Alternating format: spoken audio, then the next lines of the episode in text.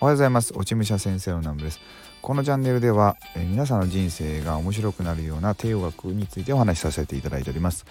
で、え、今日はですね今大阪に来てるんですけども、えー、岩清水八幡宮にちょっと参拝をするんで、えー、と仲間と。で今車で来たんで車の中から、え、収録させていただいてるんですけども、え、とりあえずまたねチャンネルのチャンネルのこの名前変えたんですよね。あのえーとね、最近頻繁に変えすぎてもう何のチャン何のチャンネルなんかよくわからなくなってきたんですけどまあこのチャンネル名を変えたのはまた、えーと、後日お伝えさせていただこうと思っててで今日はですねこの岩清水八幡宮に来て、まあ、ちょくちょく来てるんですけど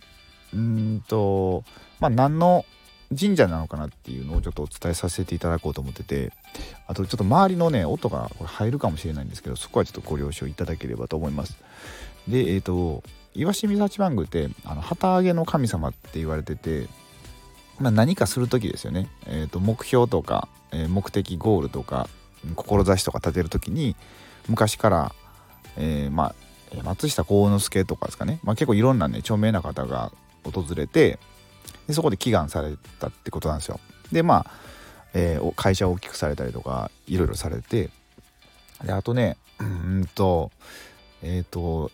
トーマスじゃないトーマスじゃないわ。えっ、ー、とエジソンですよね。エジソンがあのー、あれですよ。ここって結構竹が有名ででここの竹をエジソンは電球を開発する時にうんとまあここの竹を使ったっていう話があってでそれで記念碑とか立ってるんですよね。えーとね、僕が今今見えてるところからなんか像があるんですけど多分それがねエジソンの像ででなんか、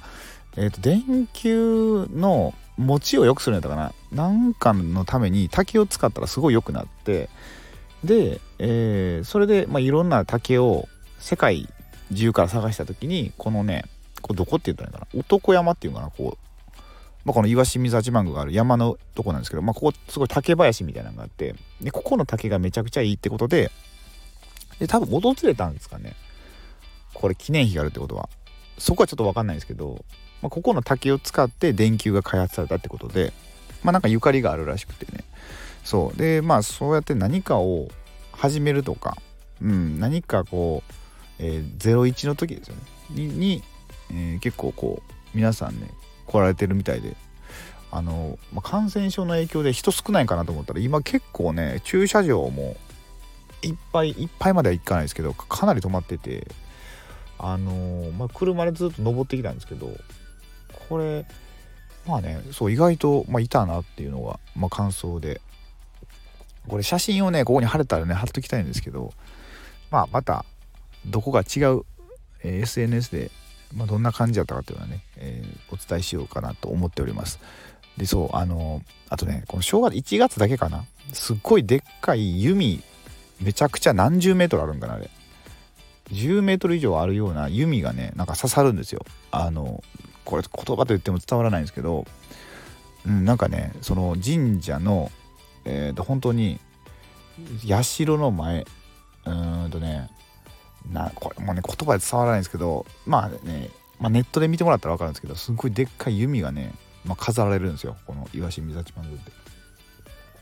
そうそれもねもしね、まあ、お近くの方いらっしゃったらこれ1月いっぱいやったら明日朝明日までなんでねまあちょっといつまでなんか分かんないんですけど、まあ、もしねあの見る機会があったら、えー、見に行っていただければなと思います。ってことで、えーとまあ、今日ここまで来る時に滋賀を通ってきたんですけど滋賀結構雪降ってて で今ここのえっ、ー、とね山な山の上なんですけどここはもう雪が止んでるんですごいいい天気なんでよかったなと思うんですが、まあ、今日はねすごい寒くなるみたいなんで、えー、皆さんもまあ体を冷やさないように一日過ごしていただければと思います。はい、という感じで、えー、今回の収録は終わりたいと思います。それでは今日は、え、土曜日ですね、えー、素敵な週末をお過ごしください。ということで最後までご視聴くださりありがとうございました。